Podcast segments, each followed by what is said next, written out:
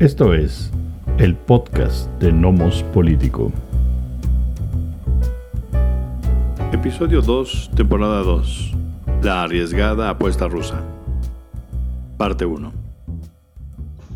Hola, ¿qué tal? ¿Cómo están? Bienvenidas, eh, bienvenidos a este segundo episodio de la segunda temporada del podcast de Nomos Político. Eh, les saludan Amanda Basurdo y Miguel Ángel Valenzuela. Eh, bueno, pues ya tenemos eh, algunos, algunos días, prácticamente una, una semana, eh, en que pues hay en realidad combates con el tema que ha pues dominado la, la agenda internacional, que ha dominado los medios pues internacionales y en algunos casos también nacionales, que es pues el conflicto y ya los combates, repito, que están dando en, en Ucrania, Em, derivado de pues este, este eh, problema ¿no? que hay entre Rusia y Ucrania, el cual tiene pues algunas aristas que vale la pena comentar, analizar. Eh, lo hicimos ya en el episodio anterior y lo haremos eh, también hoy. sin embargo, bueno, hoy tenemos a un invitado muy especial, muy estimado además por parte de, Amando y mía es un compañero de la, de la maestría en la Facultad de Ciencias Políticas y Sociales hace ya algunos, algunos años. Eh, y ahora, bueno, pues se encuentra viviendo en, en, Berlín, pero también con un, digamos, con un background muy interesante y muy enriquecedor, sobre todo, eh, nos va a arrojar, creo que bastante luz sobre el conflicto que hay en este momento ya en, con, con, Ucrania y con, con, Rusia, tiene que ver la OTAN, en fin. Eh, y pues presentamos, sin más, a el candidato a doctor en estudios, ahí me corriges, Manuel, en estudios eh, rusos, ¿es así? En historia rusa. En historia rusa. Eh, eh Manuel García Márquina, eh, lo que lo, lo, saludamos, bienvenido, Manuel. Ojalá que no sea la última vez que nos acompañes. Seguramente que no es así, porque nos va a ir bastante bien en este, en este, en este podcast. Manuel, ¿qué, ¿qué, tal? ¿Cómo estás? Muy bien, muchas gracias. Gracias por la invitación. Saludos al, al nutrido auditorio. Eh, y sí, sí, es un tema actual en pleno desarrollo y pues a ver qué pasa, ¿no? ¿Qué, qué se puede comentar por el momento? Claro, y bueno, pues platícanos un poco, Manuel, de pues tu, experiencia, tus condiciones, tu situación. Eh, un poco, de alguna vez también comentar sobre el doctorado, que te da, creo que, un conocimiento eh, pues particular e importante sobre lo que estamos eh, viviendo, amén de pues condiciones también personales que un poco nos, nos platicarás, ¿no? Bueno, antes que nada, soy de una familia binacional. Mi padre es mexicano, mi madre es rusa. Ahora es rusa, era soviética. Eh, y ella creció toda su infancia en Ucrania, a pesar de haber nacido en Rusia. Eh, y esto determinó, pues, parte de mi biografía, porque a los 10 años, yo tenía 10 años cuando mi padre decidió terminar su doctorado en matemáticas en la Unión Soviética, que había empezado y fuimos allá. Y me tocó vivir una edad una etapa muy formativa de mi vida, de los 10 a los 13 años en Unión Soviética. Llegué de niño, me fui de, adolescente. Fui a la escuela como cualquier hijo de vecino. No, o sea, no, no, fue un cargo diplomático de mi padre que me permitiese visitar escuelas, especiales. Yo fui a la escuela común y corriente. Yo era un hijo de vecino más. En la URSS, en Kiev, precisamente la capital de Ucrania, mmm, aprendí el idioma, el idioma ruso, el idioma ruso. Eh, como se me complicaba mucho aprender ruso, yo llegué a los 10 años sin saber ruso, fui exento de aprender ucraniano. No obstante, eh, durante unas vacaciones en un poblado, pasé todo un verano en un pueblo entre campesinos, en un koljós, me di cuenta, ahí, ahí la gente habla ucraniano. Se esforzaban para hablar ruso conmigo. Okay. Y eh, pues en parte eso determinó eh, no solamente mis lecturas, ¿no? sino de, de, niño me chuté a no sé cuántos clásicos rusos, sino también los estudios. Cuando nos conocimos en la maestría, yo estaba yo enfocado en estudiar Rusia, ¿no? Uh -huh. La Unión Soviética, Rusia, la identidad nacional rusa. Y en parte eso también pues determinó el, a lo que yo pensé que me iba a dedicar eso de mi vida, ¿no? A estudiar historia rusa y encontrar al tal vez posiblemente paralelismos, similitudes o grandes diferencias con, con México. Eh, siempre, hubo, siempre hay temas que me llamaban la atención, que me parecían similares. Y el doctorado lo, lo, lo, lo estoy haciendo en, en historia rusa más concretamente la, en partes identidad nacional, en partes la relación de Rusia con el concepto de la modernidad. Porque al igual que México, Rusia ha dedicado gran parte de su, de su historia reciente al intentar engancharse a la modernidad. Eh, y una vez platicando con, por cierto, con la doctora Alejandra Salas, que me dijo que una frase que me gustó muchísimo, Rusia y México son cementerios de modernidades. Okay. Es muy buena frase, la verdad. Claro, claro. Y además, mi madre, que es la parte ex soviética de, la, de mi familia, se quedó en la Unión Soviética, desapareció la Unión Soviética, quedó varada, o resultó que estaba en Ucrania a pesar de ser rusa, y resulta que entonces ahí tengo familia, ¿no? Luego mi hermana mayor se casó con un ex condiscípulo de la escuela, se mudó a Ucrania entonces resulta que tengo pues como la mitad de mi familia viviendo allá. Tengo una sobrina allá también. Ya. Muy bien. Entonces esas, esas ligas no, solamente em, generan que tengas conocimiento, eh, eh, digamos, profesional al respecto, sino, eh, digamos, un involucramiento personal. Un vínculo, el tema que nos, que nos atañe, ¿no? El día de hoy. Y si, sí, sí, si podemos empezar con una pregunta, Miguel, ¿te parece? sí, sí, claro. Un poco para, para picar la cresta en el, del, tema y más allá de jugarle al, al, adivino en este caso, este, pero sí darse un espacio de imaginación en términos de interpretación. ¿Tú qué crees, este, Manuel, que es el interés de Putin en, atacar a Ucrania? ¿Cuáles son las audiencias a las que le está hablando? ¿A quién está mandando mensaje? Nada más a Ucrania, a la OTAN, a la Europa en general, hacia el interior, a los rusos. ¿Quiénes, quiénes son las audiencias? Y si son todas estas audiencias, ¿cuáles crees que sean los, los, eh, los mensajes más, más importantes? Bueno, el mensaje creo que más cabe es a Ucrania, ¿no? Es, tómenla, ¿no? Y bueno, y fuera de, de, este, de este chiste es, eh, ahí hay varios temas que se cruzan. El primero es eh, el más obvio, que es eh, los espacios, los espacios que reclama Rusia para sí. Eh, no quiera la OTAN en, en Ucrania. Es cierto que hay bases de la OTAN en antiguas repúblicas soviéticas como en Estonia, Letonia y Lituania, pero no tienen ni la importancia que tiene Ucrania para la identidad nacional rusa. Y además, la Rusia que permitió esas bases militares era otra Rusia. Eh, si le metemos un poco de dinámica al análisis, vemos que los países cambian. Eh, la Rusia de Putin, no sé si es cierto o no, eso, eso, se puede discutir. Bueno, no es que no sepa, sino que podemos discutirlo. Eh, se asume como más fuerte, con más derecho a dar un manotazo en la mesa que la Rusia quebrada, derrotada de Yeltsin que tuvo que tragárselo. Eh, ese, es un primer, ese es un primer mensaje. El otro es, eh, incluso de manera, se puede pensar como en una especie de una institutriz regañona, Rusia exige que se cumplan los acuerdos. Eh, no, no, le gusta que, que se se burlen de la firma de Rusia en un papel.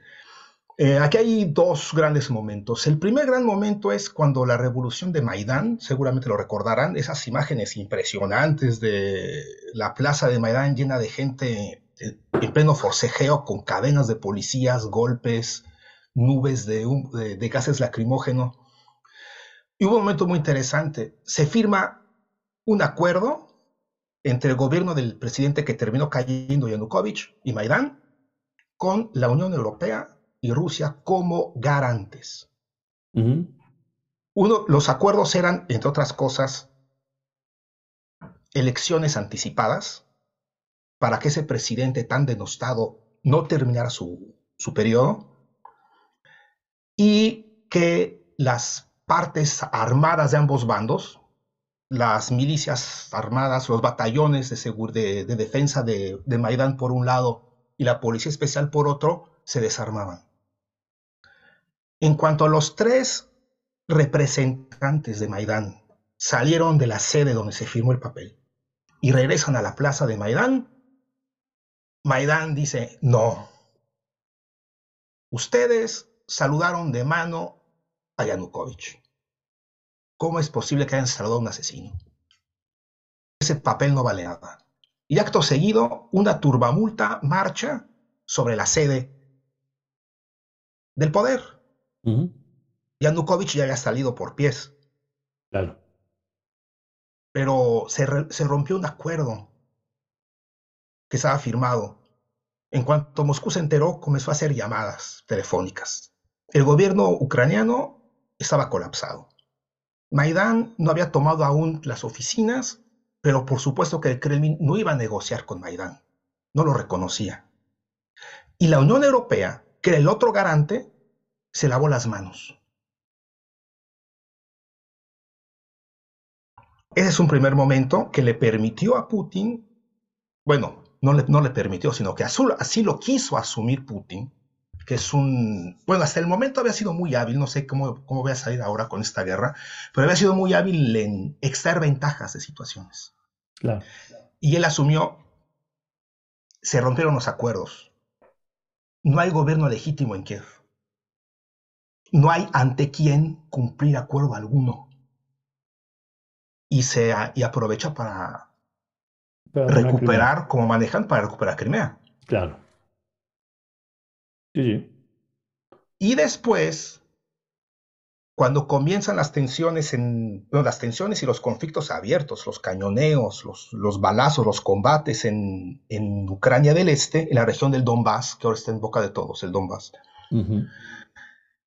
eh, se, se firma la paz, en unos acuerdos de Minsk, no, no, no, no terminó de cuajar, llega Minsk II, se firma. Y a continuación, Ucrania comienza a darle largas al asunto durante ocho años, no cumple su parte de los acuerdos, Rusia exige que los cumpla primero Ucrania para luego hacerlo ellos. Eh, cosas tan sencillas como, por ejemplo, elecciones en la región de Donbass. Ucrania exige, no, primero recuperamos el control de la frontera con Rusia y después eh, se realizan las elecciones. Obviamente los rebeldes, los separatistas no admiten eso porque temen represalias. Y entre dimes y diretes, en esos largos ocho años de, de estira y afloja con esos, acuerdos de Minsk que, que Ucrania se niega a cumplir, Ucrania poco a poco comienza a recibir ayuda para defensa de Estados Unidos. 2.000, creo que van 2.700 millones de dólares en los últimos seis años. Es una cifra así, 2.700 millones de dólares. Eh, y el ejército ucraniano, sea lo que sea, se ha vuelto una fuerza bastante potente. Fíjate, Ucrania tiene una población de 43 millones de personas y tiene como 200 mil soldados en activo, como 196 mil, ciérrenlo en 200 mil. Alemania, que tiene como el doble de habitantes, tiene como 185 mil. Claro. Sí, y eso se ha visto, además. Eso se ha visto. Sí, sí, sí. Y además que Ucrania, sea lo que sea, tiene la tradición, nos conserva la tradición militar de la Unión Soviética. Las academias de militares, de las, eh, las, las, fábricas de blindados de la ciudad de Kharkiv, por cierto. Kharkiv en ucraniano, Kharkov en ruso. Eh, y ahora que vino ese estilo afloja esta esta casi comedia de van a invadir, van a invadir, van a invadir, que desde hace meses la tenemos, bueno, la teníamos, ahora ya invadieron. Eh, hubo una, una conferencia de prensa entre Volodymyr Zelensky y la recién estrenada canciller alemán, la Frau Baerbock, Y Zelensky dice delante de ella, no se va a cumplir Minsk. Y Berbok se queda parada parpadeando. Creo que ni siquiera se dio cuenta de lo que estaba diciendo Zelensky. Porque Alemania era de nueva cuenta, bueno, era, era otro gobierno, era el gobierno de Merkel. Pero era, también garante de Minsk. Claro. Y una parte dice, no se va a cumplir. Ahora, por supuesto, Putin no lo hace porque sea un purista que exige que se cumplan los acuerdos, sino que le está buscando ventajas. Eh, ¿qué, tan, de qué, tan leal sea esto para el resto de, bueno, para sus contrapartes es algo que a Putin no le preocupa. Él dijo, bueno, eh, estamos estamos viendo cómo durante todos estos dimes y diretes se está incrementando la presencia de, no de militares, pero sí de asesores estadounidenses, de asesores de la OTAN. Y no sé si recuerden que en el discurso que dio cuando reconoce a las repúblicas separatistas de Donetsk y Lugansk, menciona una pequeña base militar ucraniana, naval, en un puerto muy pequeño, eh, al que la OTAN le empezó a meter dinero y lo lo acondicionó para que pudiese recibir barcos de la OTAN y para que desde ahí se pudieran dirigir o supervisar maniobras de la OTAN en el Mar Negro, donde Rusia, donde Ucrania será, será invitada. Pero desde ahí se puede espiar también la base militar de Sebastopol. Entonces, Putin asumió, bueno, yo así me lo imagino, o así lo entiendo, Putin asumió que se estaba dando una integración tácita. De facto, claro. De, de, Ucrania en la OTAN. Y al ver que no se cumplen los acuerdos de Minsk, a pesar de que hizo su exhibición de armamento ahí como pavo real amenazante que abren la cola y mira, mira, mira, mira las armas que estoy juntando con tu frontera, asústate, pero por favor firma los acuerdos. Y Zelensky, no, no y no. Eh, ahora, hay una contraparte aquí. Mm, por increíble que parezca, había hay halcones ucranianos que querían la guerra con Rusia. Los menos creen que la, que la van a ganar, pero los más tienen esta lógica. Rusia nos pega. El mundo se vuelca a nuestro favor porque somos el lado débil. Y le lleven a Rusia tal cantidad de sanciones que la quiebran. Y Rusia, quebrada, de rodillas, no solamente saca sus tropas, sino que incluso nos regresa a Crimea. Claro. Nos regresa todo, hasta lo que no. Y yo creo que, y yo creo que tiene un poco de sentido cuando uno empieza a, revisar lo que, todo lo que hace el gobierno de Zelensky para llevar al, al para arrinconar y decir, decir, yo, yo no, yo no, yo no reconozco ni siquiera que no estoy cumpliendo Minsk, ¿no? Para orillarte a que te atrevas a atacarme, ¿no? Atrévete a atacarme porque aunque yo sé que aquellos no me van a defender, a aquellos les conviene entrar. Y entonces es lo que está pasando hoy, ¿no? Hoy entra el occidente a intentar ayudar a Ucrania y lo único que hace es decir, bueno, ahí van más armas, síguete peleando, ayúdanos, a, porque nosotros no lo vamos a hacer directamente, entonces ayúdanos a, este, a pegarle a Putin, a, este, a, a seguir erosionando, ¿no? También en su público este, nacional esta idea de que es el todopoderoso en la región, ¿no? Este, y nosotros pues te pagamos, ahí te va dinero. Los estadounidenses fueron muy claros cuando eh, acaban de entregar 350 millones, pero en la misma carta en la que, en la que se anuncia la, la entrega, el, eh, el propio Departamento de Estado dice, nosotros ya le dimos en los últimos seis meses a Ucrania, ¿no? Como diciendo, nosotros sí los ayudamos antes, en los últimos seis meses nada más 260 millones. Entonces, sí, ciertamente ha habido un influjo de dinero para defensa este, a Ucrania este, importante y como bien lo pones, este, eh, Putin no nada más está en, alerta por la posible expansión de la OTAN, sino por la real que se está dando a partir de, eh, apoyo a defensa ¿no? a Ucrania había, instructores militares de la OTAN, o sea, es, reconocido por la OTAN, de Estados Unidos también. Eh, para el consumo interno lo que pasó en Rusia es mucho más delicado porque mm, hay un lazo emocional muy fuerte con Ucrania, a pesar de que las relaciones políticas entre Rusia y Ucrania no han sido siempre tersas, de hecho, pocas veces han sido, han sido tersas, curiosamente, porque Crimea siempre fue problema, la base militar de Sebastopol siempre fue un tema de discusión, casi al principio de la independencia ucraniana, la repartición de la flota del Mar Negro fue un tema también, la repartición de los navíos, quién se queda con qué navíos, con qué buques, las fábricas de blindados de la ciudad de Kharkiv, también fue todo un tema, que causaba tensiones entre los estados, digamos, a nivel vecinos. Eh, pocas veces se distinguía entre un ruso y un ucraniano, excepto en Ucrania del oeste, que ese es, otro, que ese es un tema que habrá que discutir. Em, las generaciones más jóvenes, mientras según el único centro totalmente fiable que hay de encuestas en Moscú, el centro Levada, las más jóvenes es la, era la población, más, más eh, reacia era la gente a, incluso al despliegue de tropas. Mientras incrementaba la, edad de los entrevistados o de la muestra, del, del muestreo, se mostraba más, más comprensión por situación. ese conflicto en el Donbass eh, ha causado 13.000 víctimas desde el 2014 hasta la fecha, hasta la fecha, digamos al 31 de diciembre del año 2021 4.000 de las cuales eran civiles.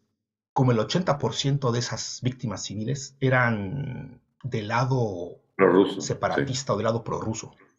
O sea, aunque a pesar de que ambas partes, hay que decirlo, ambas partes violaron constantemente los, protocolos de Minsk, eh, cañoneando zonas habitacionales con armamento prohibido, pero hubo un bando que lo hacía mucho más que el otro. Y de sus voceros actualmente en que insisten en que hubo muertes de civiles ahí y a nadie parece importarles. Obviamente, la exageración de la propaganda rusa cuando hablan de genocidio es desaforada, porque ahí no hay un genocidio en sí, es simplemente un conflicto congelado. Claro. Pero mm, y no, no, no, no, no, no, lograron meterlo en el debate internacional o en los medios internacionales. Ahora, yo creo que nadie hubiera podido hacerlo. Cuando se tiene agenda en los medios, claro. Pero no, no, no lograron enganchar eso de 80% de las víctimas civiles son los prorrusos, pobrecillos, enfrentan un genocidio, voy al rescate. Ahí sí no logró enganchar. Eh, ahora, al parecer, eh, el comienzo de la operación fue bastante bien recibido y eh, no sé por qué, es algo muy raro, se habla mucho de que Putin está perdiendo popularidad. Bueno, a, raíz de la guerra no sé, pero habrá que ver las últimas cifras de las encuestas, pero los últimos años Putin siempre ha andado entre un 70-60%. Ha tenido unos más atrás los últimos 3, 4 años le ha, tenido cifras bastante aceptables Putin en, cuanto a, popularidad. Este, yo, mejor que eh, eh, incluso que desde el gobierno estadounidense, ellos esperaban que, em, que, que Rusia prácticamente estuviera dominando el conflicto armado en cuatro o cinco días. O sea, en cuatro días va a tomar Kiev, ¿no? Eh, y ahí ya va a ser muy complicado. Esto evidentemente ya no se cumplió, ¿no? Ya se, ya se alargó. Eh, y desde ahí me da la impresión, pero me, interesa mucho tu opinión, eh, Manuel, evidentemente, me da la impresión de que ya cambió un poco la situación del tablero. O sea, Rusia digamos, no metió knockout en los primeros rounds, ¿sí? Aguanta Ucrania. Y entonces, ante el apoyo financiero internacional, el apoyo está, el está bloqueando Rusia ya también con el SWIFT, eh, presión también de la comunidad internacional en términos, digamos, de, de, civiles, de protestas, incluso protestas en, en, Rusia. Este, me parece que ahora Ucrania eh, puede no estar tan interesada en que avancen rápidamente las negociaciones, porque las negociaciones desde Rusia, Rusia no puede permitir, como tú lo comentaste ya al principio, inclusive antes de empezar el programa, Eh, Rusia no puede permitir que Ucrania ingrese a la OTAN, ¿no? Eh, entre otras cosas. Pero si se alarga la situación, me parece que eso puede favorecer, puede fortalecer la posición eh, ucraniana, dada la presión internacional, ¿no? Y que, bueno, Rusia un poco parece estar eh, atorada. Yo coincido contigo ahí. Eh, yo no sé qué esperaba Putin con esta ofensiva. Em, había sido una persona más paciente o más hábil en, en extraer ventajas. Me, me tomó totalmente por sorpresa, sorpresa el ataque. Eh, sobre todo la manera de, realizarlo, como se presentan como eh, operación antiterrorista o una operación de desmilitarización y de desnazificación, tienen que ser muy correctos, tienen que ser muy amables con la población local, tienen que evitar al máximo las bajas civiles. Em, entonces, no han tomado ninguna capital, eh, capital estatal, ahí eh, las regiones se llaman oblast. ¿no? ¿no? han tomado ninguna capital de oblast prácticamente, las ciudades, las grandes ciudades se les resisten, el ejército ruso las rodea prácticamente, las evade, las rodea y marcha hacia, se apresura por llegar a, a Moscú. El problema es que eh, entrando con entrando a las ciudades en jeeps prácticamente, de escaso o nulo blindaje, no va a poder capturar ninguna ciudad.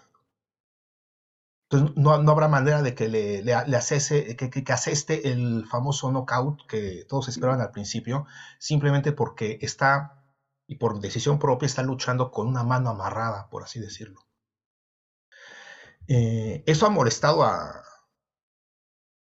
a algunos militares en Rusia, particularmente a, un personaje muy raro, muy incluso siniestro como Kadyrov, el líder de Chechenia, que se puede permitir prácticamente todo porque es muy necesario para Putin, que ha perdido a algunos de sus hombres de guerra ya en Ucrania, que él pide simplemente que se aplique, que, que Rusia comience a aplicar las leyes de la guerra, ¿no? Y que es concentrar fuego, romper resistencia y entrar. Y así lo dijo él. Si los nazis ucranianos, no lo digo yo, estoy citando a Kadyrov, si los nazis ucranianos no cuidan a su población, ¿por qué habremos de hacerlo nosotros? Él pide entrar a sangre y fuego e e, y comenzar a imponer la, la superioridad rusa. Ahora, eso es por un lado. Por otro lado, Rusia, al parecer, eh, según las, cifras más altas, habrá entrado ya como dos terceras partes de las tropas acumuladas. Las cifras que se daban eran de 150 mil, es la que, más, eh, la que más vi, aunque llegué a ver 190 mil, pero si eran 150 mil y entraron dos, dos, terceras partes, Rusia entró con 100 mil. Está enfrentando un ejército de 200 mil. Y aún así llegó a la... Están las afueras de la capital. Mm. O sea que, digamos, cierta superioridad táctica u operativa en el campo sí la ha manifestado, pero no le alcanzó para meter el golpe, como tú, como tú bien notaste, Miguel, para meter el golpe de knockout. Y si se empieza a volver una guerra de, desgaste, en la que Rusia en principio tendrá ventaja porque tiene como el triple de población que, que Ucrania, se vuelve un asunto muy desagradable porque comienza a surgir resistencia armada civil, los partisanos, el ejército ruso tendrá que empezar a preguntar en los pueblos quién fue, quién nos quemó la, quién nos quemó la gasolina, quién mató a este militar en este callejón. Y, y llegan situaciones como, si nadie habla, arrestamos a la mitad de los hombres mayores de 15 años del pueblo, o situaciones muy desagradables de tomar represalias contra la población civil. Eh, o, tendrá que empezar a cañonear zonas residenciales para empezar a romper resistencias. Hoy, hoy pasó lo que no había sucedido en Kharkiv, una ciudad en el que el 70% de la población da el ruso como lengua materna, eh, Rusia bombardeó con artillería coheteril, con sistemas de cohetes, de, de lanzacohetes múltiples, zonas residenciales. Se habló al principio de 11 muertos y decenas de heridos, parece que las cifras son de 9 muertos. Pero la atmósfera en, en Kharkov es, bueno, Kharkiv en ucraniano es, esto nunca se lo vamos a perdonar a, a los rusos. Sobre todo porque comienzan a circular ahora con, con los medios, con los medios, con los, las redes sociales, circulan las fotografías de la señora que había salido a comprar, porque sí pasó una señora aprovechando un, un cese al fuego que había habido, salió a la tienda a comprar rápidamente víveres y estaba en la calle cuando comenzó el bombardeo y un vecino la fotografió tirada en la calle con una pierna arrancada, desangrándose. La señora murió después en el hospital. Esas son historias difíciles de, de digerir, sobre todo cuando te quieren presentar esa operación como una operación de, de desnazificación, sí. porque estamos rescatando a la población rusoparlante de los banderistas y de los nazis ucranianos. Claro, claro. Entonces, yo no sé a qué le apostaba Putin. Por un lado, entró con muy poca tropa, que a pesar de estar luchando con una mano amarrada, me repito, llegó a las puertas de la capital, sí, pero ahora resulta que no tiene el punch para entrar. O sea, llegó hasta la puerta, pero no puede tocar la puerta. Bueno, la puede tocar, pero nunca se van a abrir. para abrir la puerta tendrá que darle unas patadas, pero se va a ver muy poco elegante, por, por decirlo menos, ¿no? Uh -huh. Y además, eh, bueno, aquí quiero meter una anécdota familiar. Eh, mi madre vivía al norte de la ciudad de Kiev, en un pequeño poblado. Tuvo unos problemas ahí con su domicilio y se mudó a casa de mi hermana, que vive en el sur de la ciudad. Entonces, aunque sean ambas vecinas de la capital, entre pueblo y pueblo hay como 70 kilómetros de distancia. En, ella se mantiene en contacto telefónico con vecinas, con vecinas suyas, y cuentan las vecinas que al pueblo vecino, del pueblo donde vivía mi madre, al norte de la ciudad, entraron los rusos. Y los rusos, de manera muy cortés, tocan puerta, puerta tras puerta y se presentan sin cruzar la puerta para no, no ensuciar con sus botas las casas. Se presentan buenas tardes, somos los soldados de la operación antiterrorista, eh, no hagan mucho ruido de noche, no hagan tal cosa, no prendan la luz, intentan evitar conflictos con la población, se presentan de manera muy correcta. Si empiezan a sufrir bajas los, los rusos, o si la población llegase a pensar, estos rusos no son tan temibles, y comienza a poner resistencia activa, no solamente pararse a cantar el himno ucraniano, como han dicho algunos, sino comenzar actos de sabotaje, los rusos se van a ver ahí entre decisiones difíciles como comenzar a castigar población, perder la amabilidad, entrar a casas hendiendo las puertas a culatazos o abriéndolas a patadas, tirando a la gente al suelo. O sea, es... Rusia tenía que, bueno, en realidad no tenía que, siempre, siempre es muy duro hablar de una guerra, ¿no? Eh, claro. Pero si te decides algo tan sucio, tan desagradable, debe ser corta y... Es cínico decirlo quirúrgico, porque no es quirúrgico en realidad, pero bueno, tiene que ser corto sí. y lo más indoloro posible. Y ahora está difícil que llegue a suceder eso. Entonces Ucrania, aunque posiblemente vaya a perder en el campo de batalla, conecta muy buenos golpes, porque Rusia sí ha perdido mucho más equipo de lo que se esperaba. Uh -huh. eh, y además sabe que el tiempo juega a su favor. Claro. Exacto. Oye, ¿Tiene, claro. tiene, sus haces claro. bajo la manga. Claro, o sea, al no funcionar, el, eh, inclusive tú lo comentabas, Manuel, en un, en un post que, que hiciste, que más ha estado súper activo. Al, al, no funcionar el Blitzkrieg, ¿no? Eh, ruso, entonces me parece que, por eso yo comentaba, creo que ahora Ucrania puede eh, comenzar a sacar ventaja de ello, ¿no? Es lo que tú comentas ahorita, esa, esa apuesta de algunos militares ucranianos puede estar funcionando. Sí, eh, Rusia en realidad tiene o tenía muchas opciones abiertas. Por ejemplo, es notorio cómo parte de la tropa rusa se dirige hacia Moscú, perdón, hacia Kiev, la capital, Eh, hoy vi un mapa en el que también desde el, desde el este ya está llegando otra, otro grupo. O sea, van a, pronto, pronto podrán cercar Kiev, yo creo, pero por el sur se está extendiendo. En lugar de avanzar rápidamente hacia la capital, eh, Rusia se está extendiendo de, de este a oeste, eh, como si quisiera ocupar todo el litoral del Mar Negro. Y aquí hay una cuestión.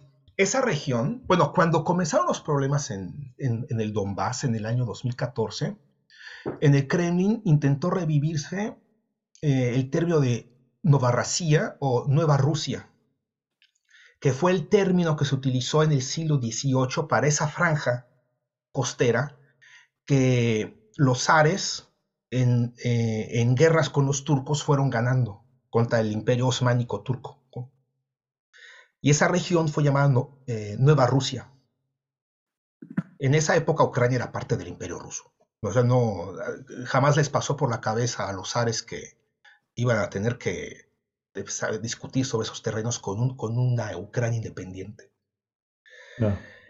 En su discurso que dio Putin cuando, bueno, en su comparecencia ante las cámaras que dio Putin cuando reconoció a las repúblicas separatistas, él mencionó de nueva cuenta eso. Nueva Rusia. Y ahora está intentando ocuparla otra vez. No sé si de repente se le haya ocurrido formar un estado buffer,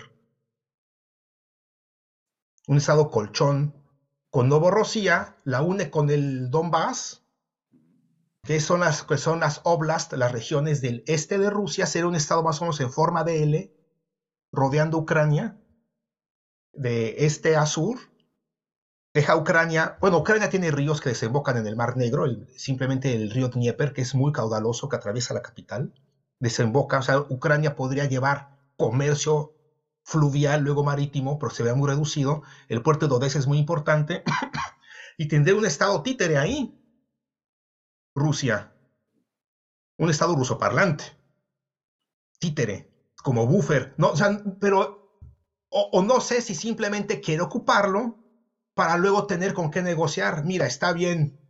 Eh, tú, te, tú, tú declaras tu neutralidad, te olvidas de la OTAN y mira, qué bien, recuperas ni más ni menos que toda tu, todo tu litoral. Así es, claro.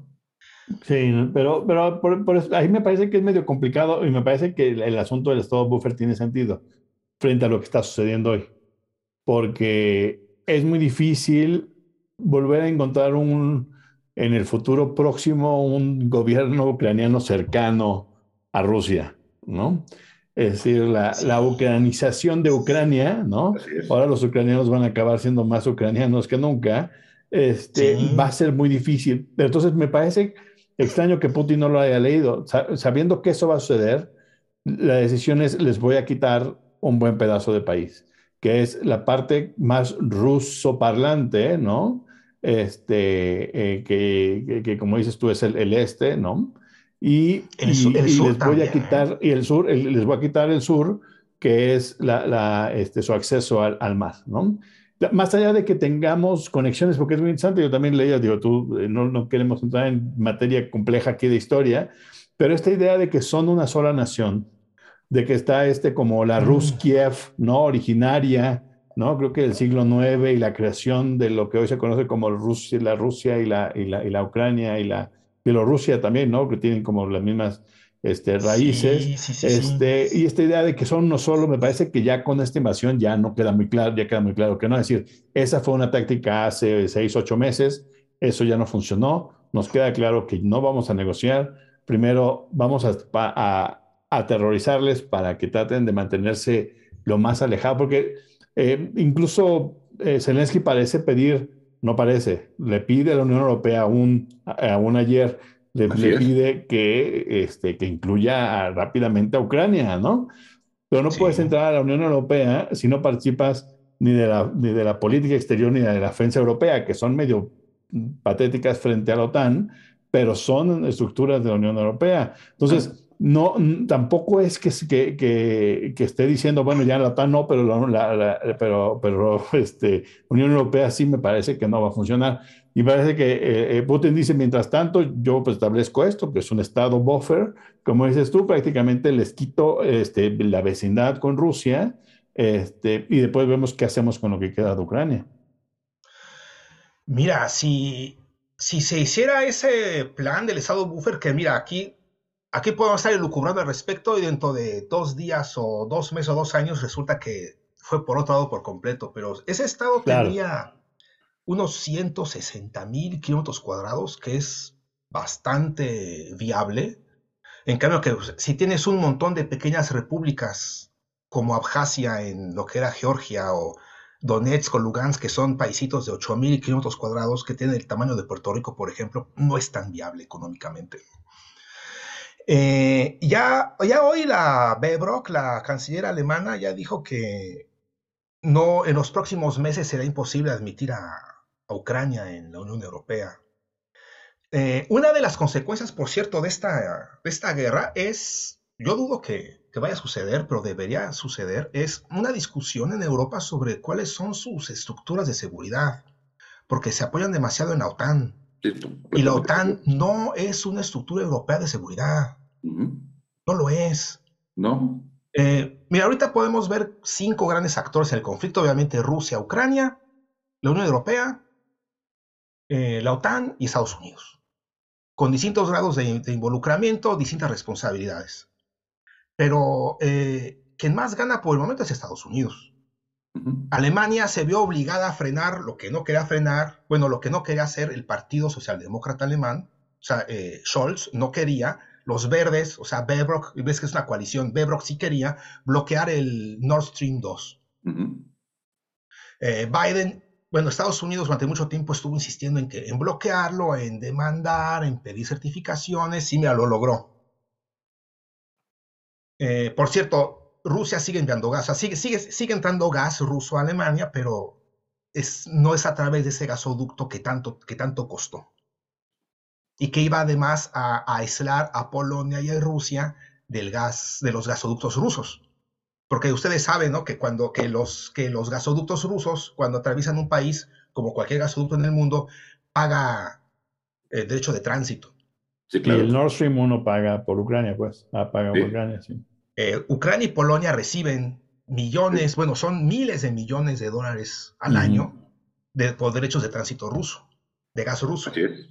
Eh, por eso, cuando Schröder y Putin firmaron eh, los acuerdos por el Nord Stream 2, Polonia dijo, esto es otro pacto de Molotov-Ribbentrop. Se acaban de dividir Polonia. Es como son dramáticos. sí. Eh, entonces, Estados Unidos gana porque, para empezar, bueno, hay que, hay que distinguir dentro de lo que es Estados Unidos, ¿no? No, no, no todo Estados Unidos gana, pero, por ejemplo, eh, todos los políticos que reciben financiamiento o, que, o todos aquellos que están metidos en los, en los think tanks que están patrocinados por el complejo militar industrial están felices. Eh, no sé cuántos países de la Unión Europea acordaron incrementar sus gastos de, defensa. Alemania, que se había resistido, ya anunció que va incluso a, invertir más del 2% de su presupuesto en armas.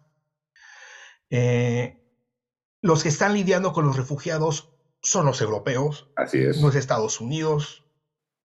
Quienes tienen una guerra ahí junto son los europeos, no es Estados Unidos. Eh, la OTAN se puede deshacer de armas viejas. ¿Ves que si recuerdan que Zelensky pidió, bueno, de hecho la Unión Europea acordó enviarle aviones cazas viejos a Ucrania? Eh, porque Ucrania pidió aviones cazas, pero que pudieran volar sus pilotos. Y resulta que algunos de los más recientes integrantes de la OTAN tienen todavía algunos MiGs soviéticos por ahí arrumbados y se los van a dar. Eh, esos países tendrán que luego pues, reorganizar su fuerza aérea y, y, comprarán aviones estadounidenses o si no aviones Mirage franceses o algún, algún otro. Pero son pequeños países que no fabrican su propio armamento, tienen que comprarlo. O sea, la OTAN sale ganando por ahí, la OTAN sigue teniendo eh, esta importancia tan desmedida que tiene la Unión Europea en, Europa, en parte por incapacidad, en parte por desidia de la Unión Europea de no querer discutir sus estructuras de seguridad. Eh, y bueno, son son, hay, hay, hay muchos temas, ¿no? Eh, Pero también políticamente, ¿no, Manuel? Políticamente, políticamente también ganan, es decir, este, hay una distracción importante. Mañana va a ser el, el informe de, de, de, de, State of the Union de, eh, de Biden y buena parte de la, del, del, interés se va a mover hacia lo que pasa en Rusia y Ucrania. Este, el señor Boris este, Johnson, que está este, tratando de explicar todavía entre la bebedera y, la, y las fiestas, decidió salir a ser el héroe y entonces este, decir que esta era casi la tercera guerra mundial y que Inglaterra era muy importante, aunque acaban de decir el día de hoy que no van a recibir ucranianos, que, este, que nos da, mucha pena, pero que tienen que pasar por, por, por visado normal, que qué mala onda que, que le esté pasando esto con los rusos y los rusos son los malditos pero pues no, de entrada gratis a Inglaterra no hay, ¿no? Este, y entonces, para, también para consumo interno funciona bien la guerra afuera, no solamente para el complejo militar. Ah, pero por supuesto. Porque, y, bueno, no se diga, eh, me parece que, este, no, tú estando en Berlín, Schroeder lo que está haciendo, digo, sí, ahora con, eh, su primer magistratura, lo que quiere hacer es eh, pues, librar un gap que, tiene con, que tenía con Merkel y dice, bueno, aquí Aquí le entramos de manera nacionalista y, e internacionalista a lidiar con el problema. Este, la gente no está muy contenta con que no participen, nada más eh, habíamos enviado unos poquitos casquitos, entonces bueno, ahora sí les vamos a dar más, más para que se peleen y, este, y funciona para consumo interno, pues no se diga con los franceses, ¿no? Sí, Sí, sí, sí, es, eh, ha, sido, el gran distractor, un gran cuestionador, como de todos somos buenos, todos nos indignamos, eh, que bueno, por supuesto, eh, la decisión de Putin de entrar a la guerra me sigue pareciendo difícil de digerir. Yo, jamás pensé que lo, que lo iba a hacer.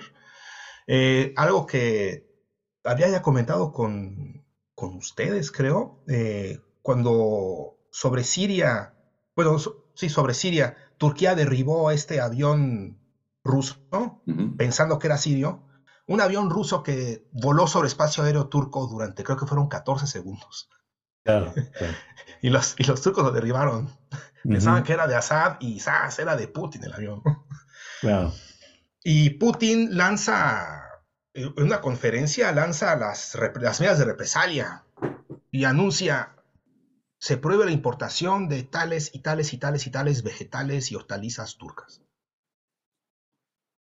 Lo firma y después, después advierte que ni crean en Turquía, que ni crean en Estambul, que se libraron de esto con unas cajas de jitomates. Pero meses después, cuando viene el, como unos seis, siete meses después, viene ese rarísimo intento de golpe de Estado contra Erdogan, el pitazo se lo da Moscú y recibe apoyo de Moscú. Y Erdogan queda bastante agradecido, compra sistemas antiaéreos rusos. En la OTAN, Estados Unidos está que trina, argumenta ese sistema antiaéreo es incompatible con la OTAN, no puede ser que nunca se había dado que la OTAN comprara, que un país miembro de la OTAN comprara equipo militar ruso, lo hicieron. De todas maneras, el negocio, pues bueno, Rusia y Turquía o sea, Putin había sido siempre una persona muy paciente. En lugar de bombardear en represalia, ¿cómo que me derivan un avión? Yo voy a bombardear para que vean que conmigo no se, no se puede hacer eso. Simplemente buscó la manera de, hacer eso a su favor y ahora, bueno, tiene una muy buena relación. Tiene su caballito negro dentro de la OTAN, sí. Y Rusia. Y, e incluso logró la manera de medio mediar, si se vale la expresión, en el reciente conflicto de Nagorno-Karabaj, cuando Azerbaiyán de manera sorpresiva barrió a los armenios utilizando sus drones. Por cierto, le gustó a los ucranianos esa imagen de drones, de, drones destruyendo tanques, que compraron toda una flota de, drones turcos. Y ya lo están presumiendo. Sí, y, y, Erdogan le dice a Putin, mira, no es nada personal, son negocios. Y Putin dice, bueno, sí, te comprendo.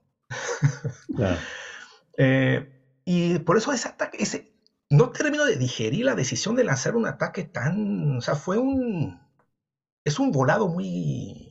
Es una apuesta arriesgada, es una apuesta muy arriesgada. Es, es un trompo que tal vez le termine fracturando el dedo a, a Putin le da muchas ventajas a Estados Unidos. Mira, Ucrania se va a olvidar de la hermandad con, la supuesta hermandad que hay con Rusia.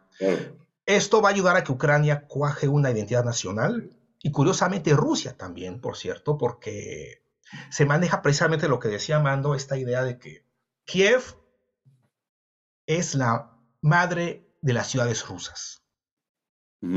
Eh, y en la historiografía rusa, bueno, en las escuelas rusas se enseña que Moscú se origina a partir de Kiev. Eh, los príncipes de Kiev van repartiendo tierras a sus hijos. Uno a uno, uno de los menores se tocó el, pequeño principado de Moscú, que era pequeño, era, no tenía importancia, estaba perdido en los bosques. Resulta que los bosques lo protegieron contra las invasiones mongolas. Fue prosperando, Luego se dio cuenta, las dinastías de, de, Moscú se fueron dando cuenta de que era muy útil ser útil a los mongoles. Eh, cuando la invasión, eh, Genghis Khan y los descendientes de Genghis Khan, por ejemplo, los, los impuestos que cobraban, los mongoles eran enormes. Había de vez en cuando algún príncipe ruso, algún principado que se negaba a pagar. Decía, no, no podemos pagar eso y los mongoles decían, vamos a atacar en represalia. Y a veces Moscú decía, si quieres yo ataco. Ok. Y así se volvieron, se volvieron el hombre de confianza de los mongoles. Y además sabían, mira, los mongoles te van a aplastar de cualquier manera. Mejor lo hago yo. Y así se fue fortaleciendo Moscú poco a poco, pero siempre con esta idea de partimos de Kiev. Nuestra dinastía proviene de Kiev. Ahora, hay nacionalistas ucranianos que sostienen, eh, no, no, no, no. Salieron de Kiev, pero se mezclaron con los pueblos ugrofinos que vivían en esa región y ahora son totalmente distintos. Eh, a Rusia le conviene incluso empezar a, explorar también esas culturas eh, para también forjarse un linaje propio y ayudar a esa separación, que no sea tan traumática la separación, el rompimiento con, con Ucrania, con Kiev, porque es cierto, tienen, tienen mucho de Kiev, pero también tienen mucho de, de las culturas finougras. Ahí, ¿no? Son unas tribus que hablaban un idioma ahí entre finés, eh, medio siberiano y bueno, Ucrania por supuesto que va a cuajar una identidad nacional, ¿no? Ahora sí son ucranianos. Mira, simplemente lo de Kharkov, por ejemplo, que era 70, una ciudad donde hablan 70% ruso, y están siendo bombardeados por los rusos, y ahora se van a sentir más ucranianos que nunca. Claro. porque además esta, esta, esta, guerra, este, la Rusia tenía, desde mi perspectiva, eh, tenía algunos años como preparando el tablero para eh, ser otra vez un actor internacional muy relevante, ¿no? Eh, sí, sí, sí. Ya alejándonos de, ese, de, esa, de la posguerra inmediata y el dominio estadounidense, la hegemonía, ¿no? Eh, Rusia comienza a preparar el, tablero, ¿no? Desde, no sé, de, Siria, viene el En el Oriente Medio, simplemente Exactamente, jugando, ¿eh? ¿no? Crimea fue fundamental, bien, claro, para decir, a ver, momento, eh, hay, un, hay un espacio de seguridad que no voy a soltar y ahora estoy eh, lista para soltarla, ¿no? Por eso yo no estoy de acuerdo, no simpatizo con quienes anuncian, creo que es más una cuestión este, de retórica, en fin, de decir, no, Putin lo que tiene son, lo que quiere es revivir al, gran imperio ruso, o al, imperio soviético. No no, no no, va por, yo creo que no va por ahí. No es esa la cuestión, ¿no? Ni tiene cómo financiarlo, ya hemos platicado, no va por ahí. Es una cuestión de seguridad, pero que también permite ir siendo un actor relevante en la política internacional y muy relevante, ¿no? Eh, pero si, si, si, Rusia, en efecto, digamos, sale victoriosa de, de este conflicto, eh, ¿qué quiere decir? Impedir que Ucrania realmente ingrese a la OTAN, por supuesto, obvio, manteniendo Crimea, que, es central ¿no? y, vital tal cual para Rusia. si lo logra Rusia, entonces dará un paso más a esa presencia como un país de poder, ¿no? de más poder en la política internacional, lo cual me parece llevaría o está llevando paulatinamente a una suerte, tal vez no es el concepto adecuado, pero a una suerte de eh, Guerra Fría 2.0, o sea, no en términos de una división ideológica del mundo, no sería eso, ¿no? Sino simplemente eh, un país poderoso que comienza a complicarle elección de Estados Unidos. Pero si, pero si Rusia no gana, el escenario es completamente distinto. Mira, eh, coincido en mucho. Mira, a Rusia no le interesa en lo absoluto reconstruir el imperio zarista o el imperio soviético porque ni le interesa Estonia, Letonia ni Lituania. No le interesa Uzbekistán, Tayikistán, esas regiones donde hay desórdenes religiosos, étnicos, hay pobreza, hay... O sea, son territorios que ¿Qué ganaría Rusia teniendo que responder por ellos, administrándolos? Nada. Eh, ahora, Rusia juega mucho a lo que llaman en ruso em, el Blizhny Zarubezhye, que es como el extranjero cercano. Eh, Rusia sabe que no tiene la proyección internacional de Estados Unidos. O sea, si Rusia quisiera no sé, Estados Unidos puede, me imagino que en media hora bombardear, por ejemplo, quién sabe por qué, pero si se le ocurre bombardear Lesoto, podría bombardear Lesoto. Claro. Si Rusia decide bombardear Lesoto, pues pasaría tal vez dos meses antes de que pudiera hacerlo, tendría que mandar su único portaaviones de diésel, que además es bastante pequeño, porque lo construyó, curiosamente, para que pueda cumplir con los acuerdos internacionales de cruce por el Bósforo que Turquía se lo acaba de cerrar, ¿no? es un portaaviones pequeñito. Se pitorrearon de los británicos cuando cruzó el Canal de la Mancha para llegar a, las costas de Siria y, ayudar a bombardear Alepo. Y de aquí a que llegue ese portaaviones a Lesoto, capaz que ya se les olvidó por qué queríamos bombardear Lesoto. no, no tiene esa proyección, no, no quiere competir a nivel internacional con Estados Unidos. Es como su, su zona. Exacto. Y eh, por cuestiones estratégicas, por cuestiones estratégicas, sí le conviene cuidar Siria, por ejemplo, que está ahí por el Mediterráneo, que es su salida al Atlántico, si no es por el norte. Bueno, ahora con el cambio climático puede cambiar un poco, porque durante siglos Rusia buscó un puerto libre de hielo todo el año. Sí. Por eso Pedro el Grande luchó tanto por el Mar Negro, por, eso, por eso tanta guerra contra, los, contra el Imperio Turco. Han tenido no sé cuántas guerras rusos y turcos eh, ahora, con el cambio climático, capaz que en Murmansk, ahí por el norte, ya se vuelve un puerto sin hielo todo el año. Eh, y también hay que, hay un actor también que entra aquí, que no existía durante la Guerra Fría, eh, es China, ¿no? Que fíjate, China tampoco tiene esa proyección y China ha elegido el, el Pacífico. Y China no se preocupa por el Atlántico. No sé qué pueda pasar en el futuro, ¿no? uno nunca sabe pero por el momento China pide su franja que es el Pacífico.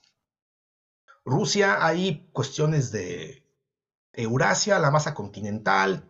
Fíjate cómo Irán no condenó la invasión a, a Ucrania. Eh, suena, suena tremendo, ¿no? La Unión Europea. Pero si, bueno, China no condenó, India no condenó, Irán no condenó. Pakistán no condenó. Pakistán tampoco. Pakistán no condenó. Los, eh, hice, hice de manera. Los saudis tampoco. Ni tampoco los Emiratos. Y parece que Brasil de pronto se está echando para atrás con las cosas, como que se está absteniendo en condenar. Sumé ahí las poblaciones de algunos países que no condenaron para hacer un experimento y me dio como el 44% de, de, de la población mundial se encuentra gobernada por países que no condenaron. Bueno, pues India y China nomás somadas ya. Ya son treinta y tantos. son, como el 18 y 17% de la población mundial. Sí. Entonces, entonces Rusia no está tan aislada. Ahora el poder económico de la Unión Europea, pero mira, encuentra mercados en mercados para gas, que es lo que está exportando. Ahora, también Rusia está, exporta, bueno, ahora no sé qué tanto sirva eso, ¿no? pero no es una gasolinería con cohetes nucleares Rusia. Es como el 15% de su ingreso es petróleo. Eh, dos terceras partes de la economía son servicios. Eh, produce, bueno, es el segundo exportador, creo, de armas.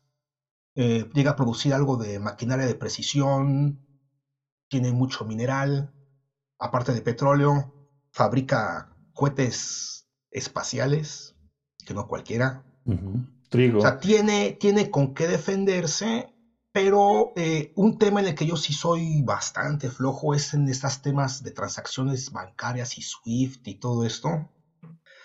Eh, dicen que se preparó para un golpe así. Ahora, yo no sé si esperaba este ramalazo que les ha llegado por todos lados o cuánto tiempo vaya a aguantar. Exacto. Así. Ahora, si encuentra salida por Asia, para empezar a comerciar por Asia, por ejemplo, decían Rusia va a perder gran parte de su flota comercial porque gran parte son aviones eh, Airbus, por ejemplo. Eh, Rusia fabrica aviones, los Antonov, que de vez en cuando se caen. No sé si sea la oportunidad de producir más y mejor, ¿no? Claro, de depender de otro mercado como el, como el chino. El chino, en India están ahí metidos también como que tienen, tienen intereses. El, al día siguiente creo que de, la invasión recibió al jefe de gobierno pakistaní. O sea, hay movimiento, hay movimiento. Acá en Europa estamos muy centrados en mirarnos el ombligo y pensar que somos acá en Europa, yo bueno, yo digo somos porque estoy aquí, no porque yo soy, yo soy mexicano, pero aquí en Europa se cree que somos la comunidad internacional. Fin de parte 1. Esto fue Nomos Político.